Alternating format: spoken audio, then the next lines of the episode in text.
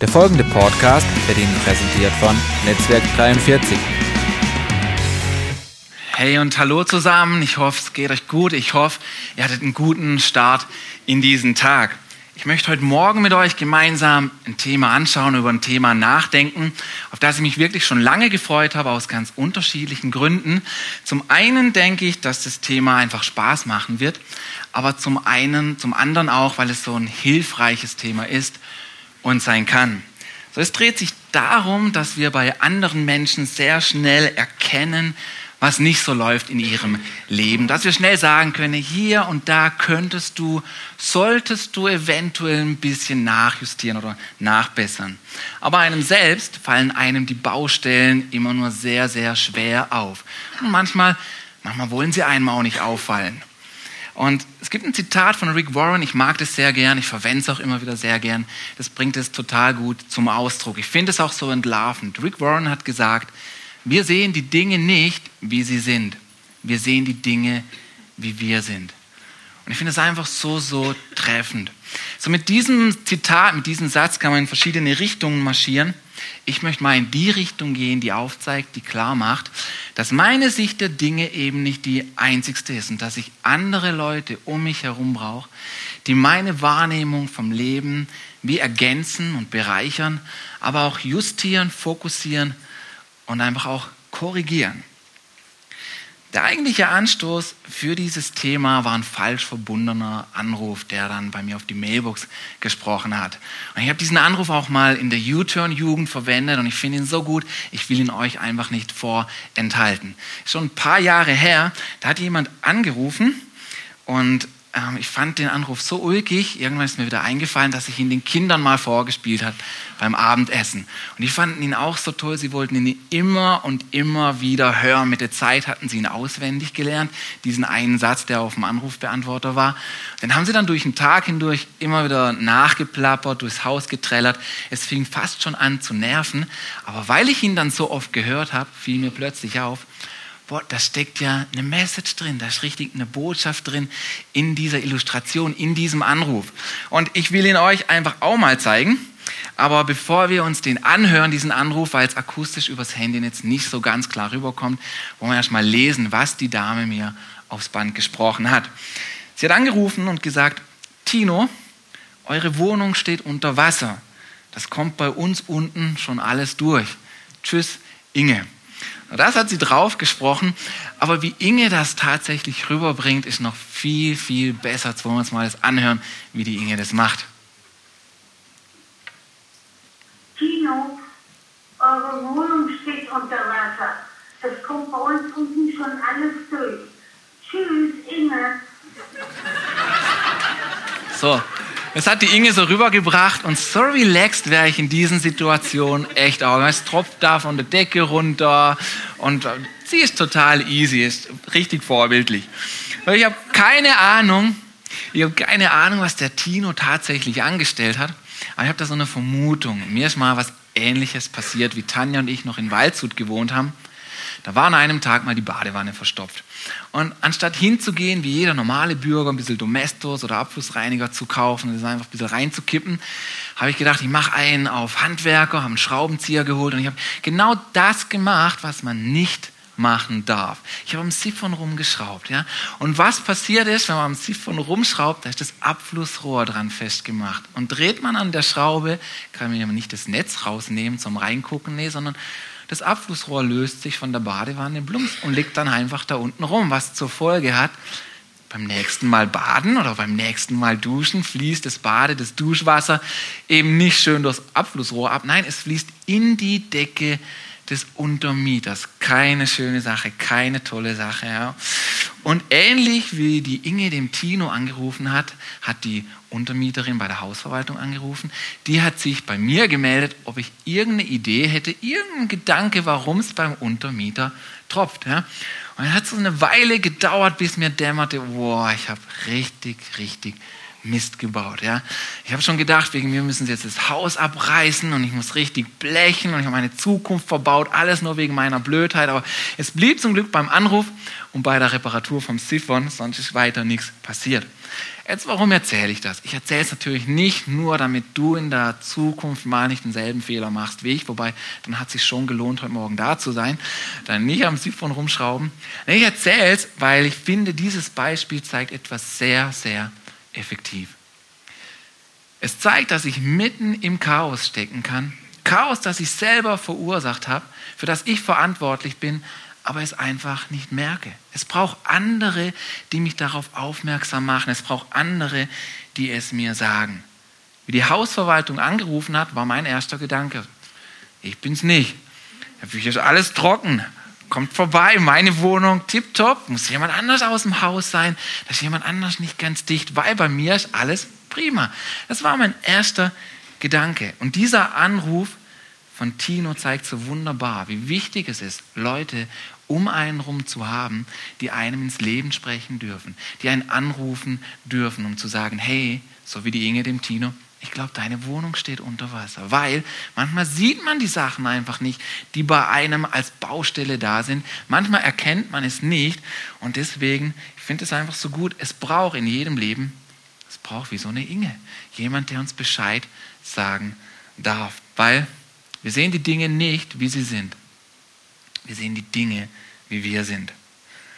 Ich finde es auch so lustig, wenn Kinder streiten, also wenn unsere Kinder streiten, ist bei anderen aber eigentlich auch so. Und bei uns Erwachsenen ist eigentlich dasselbe geblieben, dass wenn ein Streit ist und man will dann irgendwie schlichten oder man redet darüber und dann fängt man an zu sprechen. Und interessant ist, dass beide Kinder, die im Streit verwickelt waren, haben zu ein und derselben Streit, zu ein und derselben Geschichte zwei total entgegengesetzte Stories und Wahrnehmungen. Beide wollen koexistieren, geht aber nicht. So wie das, wie können zwei total unterschiedliche Stories existieren? Wie kann Kind Nummer eins sagen, ja, also er hat angefangen, sie hat angefangen. Und Kind 2 sagt unterm Strich, nee, nee, nee, nee, er ist der eigentliche und wahre Täter. Wie geht das? Einfach, weil wir die Dinge nicht so sehen, wie sie sind. Unser Blick ist eingeschränkt und wir brauchen einander, wir brauchen den anderen, um unsere Wahrnehmung vom Leben einfach zu bereichern, zu ergänzen, zu justieren und auch zu korrigieren.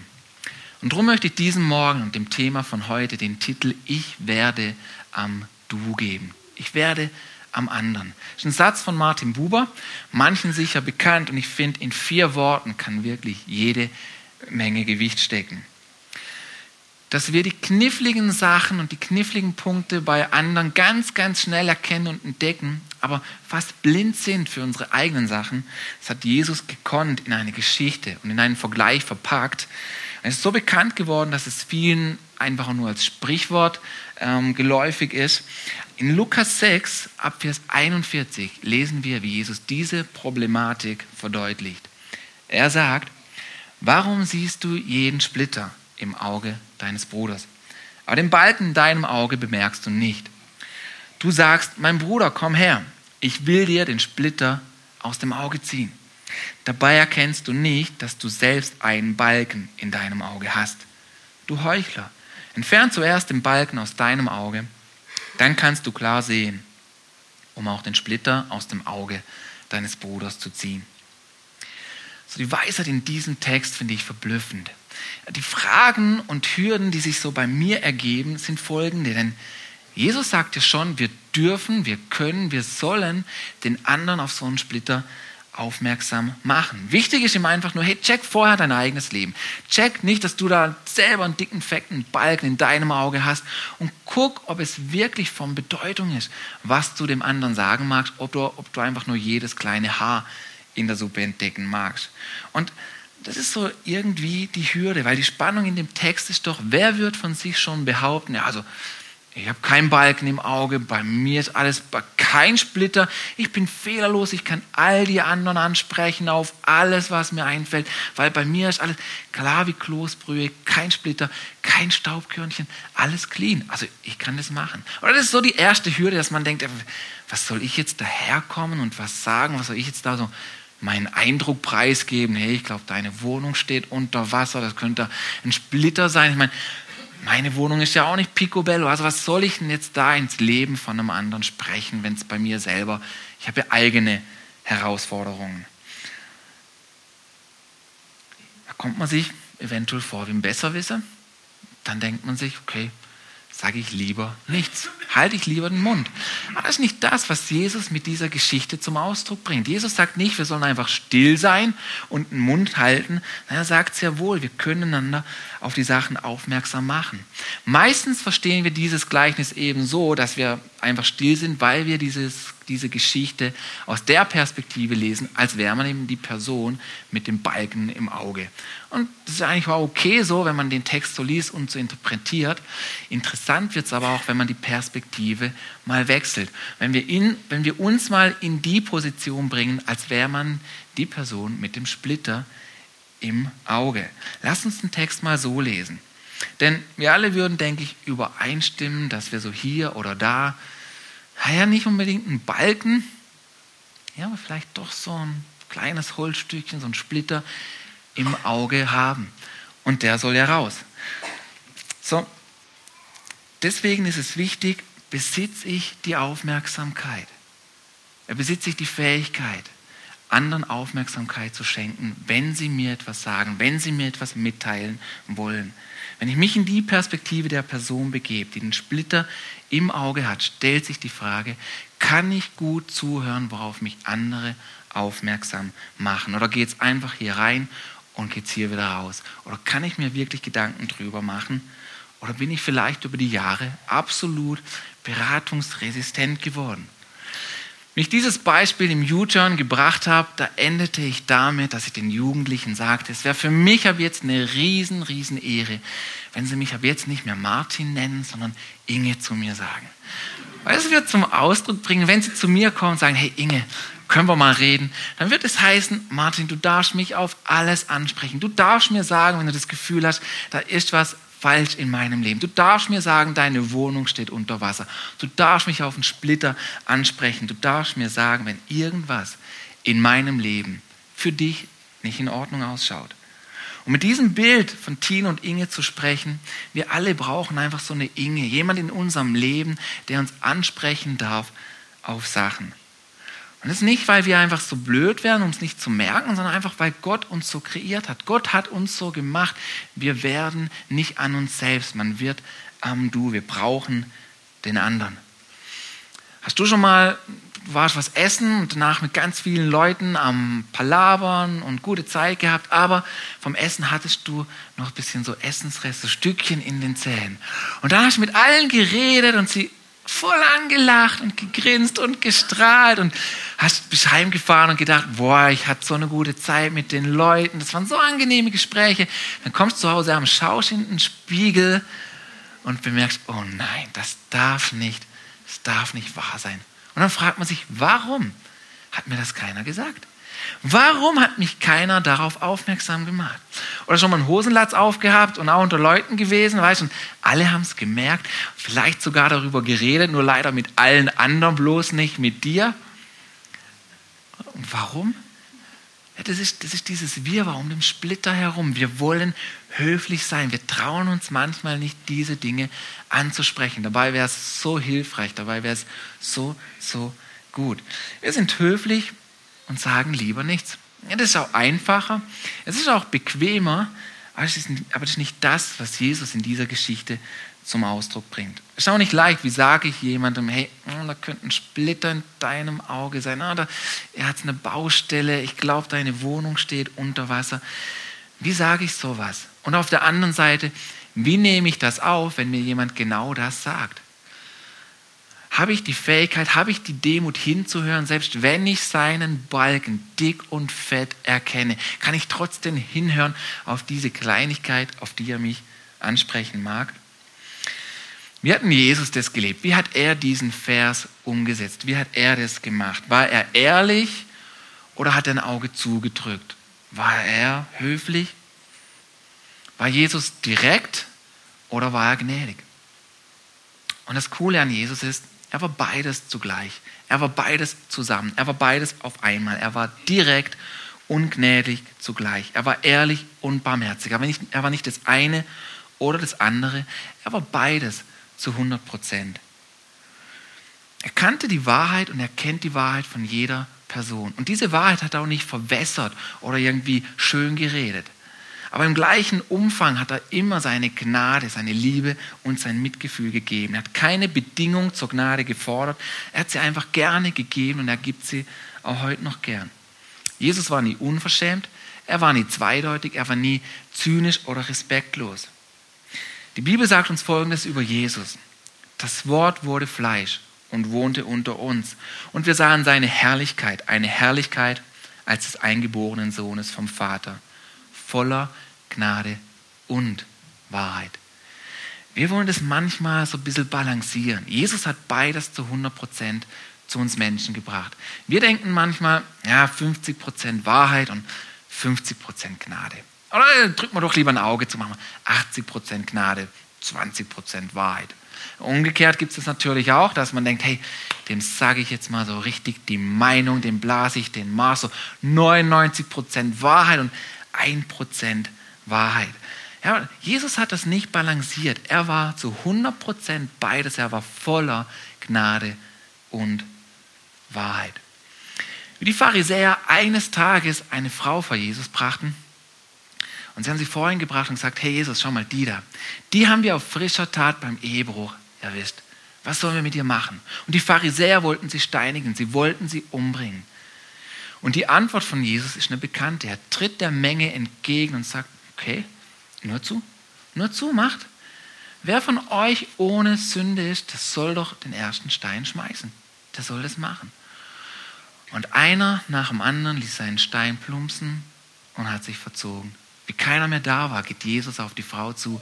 Er spricht sie an und sagt, hey, ich verdamme dich auch nicht. Da war 100% Gnade. Er sagte, ich nehme dich an. Aber er hat auch gesagt, geh hin und sündige ab jetzt nicht mehr. Da war 100% Wahrheit.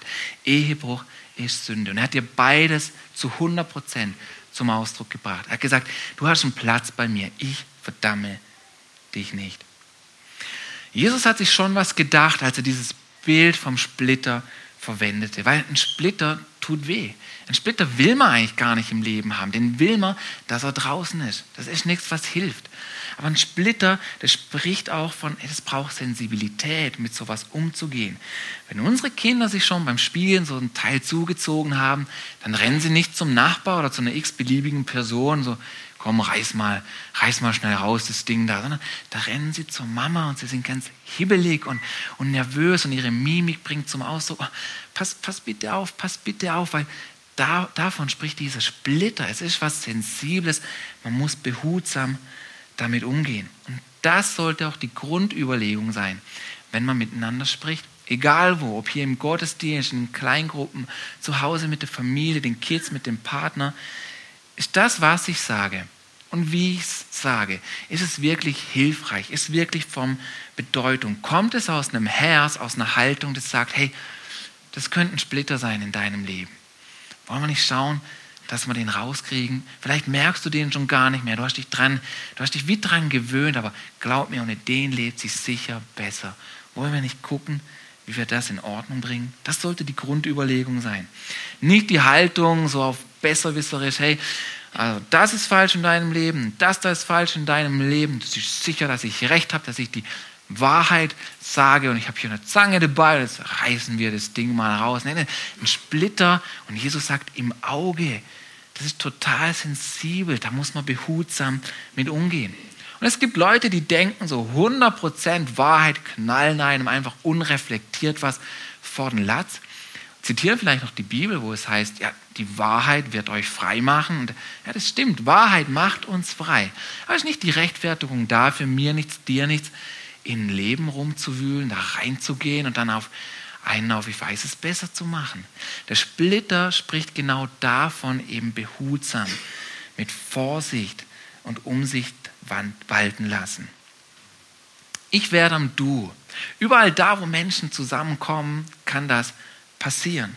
Wenn ich zulasse oder sie jemandem sogar erlaube, hingehe und sage, hey, du darfst in mein Leben sprechen. Du darfst mir sagen, wenn du denkst, dass etwas nicht in Ordnung ist. Und wenn man hinzufügt, ich werde das Beste tun zuzuhören, Dinge umzusetzen, Dinge anzugehen, mein Leben zu ändern. Ja, das ist gar nicht so leicht, oder? Allein schon zuzuhören, ist manchmal einfach zu viel. Das will man, das will man zum Teil gar nicht hören. Wenn andere einen schon auf ganz normale Dinge ansprechen, das, das kann total nerven. Wenn Tanja manchmal was zu meinem Outfit oder zu meiner Haarfrisur sagt, das nervt mich total. Und dann gebe ich ihr zu verstehen, weißt Tanja, du bist Tanja, nicht Inge. Das ist nicht dein Name. Ich gebe ihr einfach zu verstehen, ich mag das nicht, wenn du mir das wenn, wenn du mir so Sachen sagst, weil es nervt mich einfach. Aber es zeigt auch einfach, wie schnell, wie schnell wir das einfach gar nicht hören möchten. Und zudem finde ich, meine Haarfrisur sieht doch auch ganz okay aus, oder? Ist in Ordnung, oder? Ja. nee, ich habe da auch so einen italienischen Friseur, der sitzt hier auch in den Reihen und der macht einen guten Job. Am besten finde ich die Situation, wo ein Gegenüber oder dein Partner, wenn jemand auf einen zukommt und du weißt in dem Moment genau, du siehst ihm an, was er dir gerade sagen will. Und im letzten Moment überlegt sich dein Gegenüber nochmal anders und sagt doch nichts, aber folgenden Satz kommt doch raus. Ach, egal, ich darf ja doch nichts sagen. Kennst du den Satz? Kennst du das? Oder jemand will dir was sagen, kennt dich aber gut genug, um zu wissen, du willst es jetzt gar nicht hören. Kann sie es aber nicht ganz verkneifen und sagt, ah, egal, ich darf ja doch nichts sagen. Aber das ist, das, ist dieses, das, ist, das ist das Thema um diesen Splitter herum, sich etwas sagen zu lassen, sich was sagen zu lassen, auf Dinge hören. Und überleg dir doch heute vielleicht neu zum allerersten Mal, oder fang neu damit an. Wem willst du die Erlaubnis geben, in dein Leben zu sprechen? Wem willst du das einfach gestatten? Gibt es Leute, die dir ungeschützt Dinge aufzeigen dürfen? Hast du Personen in deinem Umkreis, die dich ansprechen dürfen, die dir einfach auch mitteilen können, wie du rüberkommst? Deine Gesten, deine Körpersprache, deine Bemerkungen, dein Humor, dein Vokabular, deine Blicke, wie du mit anderen umgehst, in der Familie, am Arbeitsplatz, mit den Kindern, wie du deine Zeit investierst, mit wem du dich triffst und verabredest, auf welchen Partys du abhängst. Gibt es Leute, die dich wirklich fragen dürfen, wie es dir wirklich geht und was aktuell wirklich in deinem Leben vonstatten geht? Hat so Leute um dich rum. Und es geht dabei nicht um Kontrolle oder irgendwie Missbrauch oder sowas. Ich würde sogar sagen, wenn du das Gefühl hast, jemand handhabt es falsch, dann halt einfach Abstand. Aber ich glaube, es gibt genug Leute, die dich mögen, die mich mögen. Und die können wir ansprechen. Denen können wir sagen, hey, wie ist es eigentlich mit mir? Wie komme ich so an? Wie, wie komme ich so rüber? Wie ist denn da so auf der anderen Seite von mir? Wie, wie ist da drüben? Da können wir Leute fragen. Und das Ziel ist nicht, perfekt zu sein, keinen Splitter mehr zu haben, alles clean. Ich finde einen Splitter drum so gut, der spricht irgendwie von Schaffen und von Alltag und da pulsiert das Leben, da hat es einfach Splitter. Das Ziel ist nicht, dass alles, alles perfekt ist, aber einfach unsere Ecken und Kanten, dass Dinge in unserem Leben angenehmer und runder werden. Manche Christen sagen, ja, ja, das kann mir doch auch Gott sagen, wo ich mich ändern soll, brauche ich doch nicht die anderen. Also ich werde am Du, äh, nö, also ich werde an Gott. Er soll mir sagen, wo ich mich ändern soll. Das kann er mir doch auch sagen. Ich habe ein Interview von einem christlichen Musiker gelesen und er wurde gefragt, wie er es denn so mit Kirchgemeinde und mit Gemeinschaft hält. Und er hat ganz stolz geantwortet und gemeint, also er geht in keine Kirche, er hat es nicht so mit Gemeinschaft. Und als Begründung meinte er, es ist so auch viel, viel schwerer zu leben und drum lebt er so viel, viel abhängiger von Gott. Es klingt nur fromm und prächtig, ist einfach nur, ist einfach nur verdreht. Gott sagt, er schlägt uns so einen ganz anderen Lebensstil vor und sagt, wir brauchen den anderen. Nicht, weil wir es nicht drauf hätten, er hat uns einfach so kreiert. Auch nicht, weil Gott nicht reichen wird für unser Leben, sondern weil er uns so gemacht hat. Er sagt, nee, nee, du brauchst den anderen auch. Du wirst nicht an dir selbst, du wirst am anderen. Man wird am Du. Wir brauchen einander oft viel, viel mehr, als man denkt. Wenn mir zum Beispiel jemand sagt, Martin, Weißt du, Martin, du bist manchmal schon recht empfindlich. Jetzt sagt niemand, weil das bin ich nicht, also nur mal angenommen, jemand kommt zu mir und sagt, Martin, du bist manchmal schon recht empfindlich. So, dann sagt die Person das und jemand anderes sagt es auch und jene Person sagt es zwar nicht, gibt es mir aber dennoch zu verstehen und meine Frau sagt es auch noch.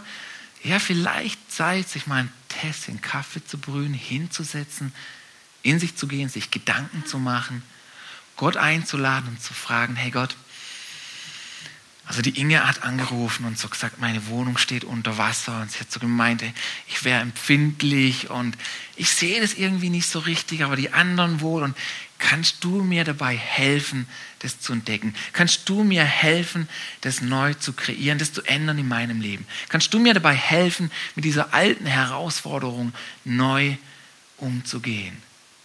Kannst du mir dabei helfen? Und Gott hilft uns so, so gern dabei.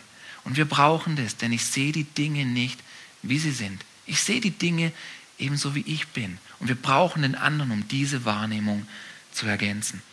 So, was mache ich damit? Was mache ich mit diesem Vers über den Balken und über den Splitter? Was mache ich damit, dass es Jesus voller Gnade und Wahrheit gelebt hat? Was mache ich mit dieser Illustration von Inge und von Tino, die zeigt, ich kann mitten im Chaos stecken und denken, ich bin es nicht gewesen. Ich glaube, zwei Dinge sind entscheidend.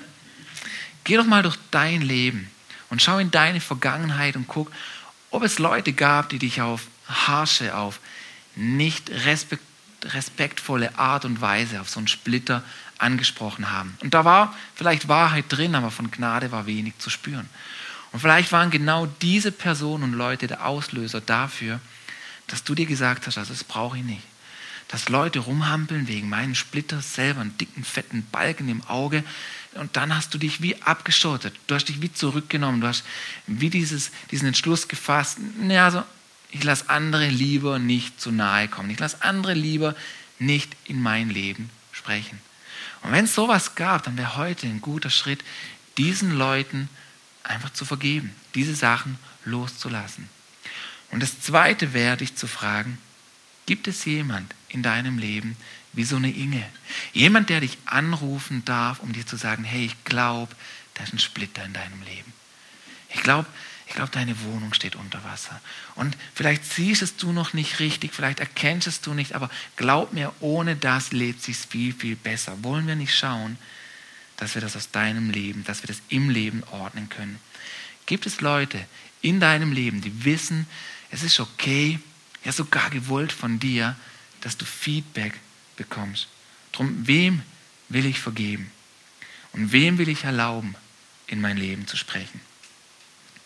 Ich habe festgestellt, nicht erst neulich, das weiß ich eigentlich schon lange, dass es um mein Leben herum gibt es eigentlich hauptsächlich nur Leute, die mich mögen. Keiner dabei mehr, der mir Zucker in den Tank schütten mag oder mir miese Ratschläge erteilt. Einfach eigentlich alles Leute, die es gut mit mir meinen. Also warum Warum nicht einfach hinhören auf das, was sie sagen? Warum nicht nachfragen, was so läuft?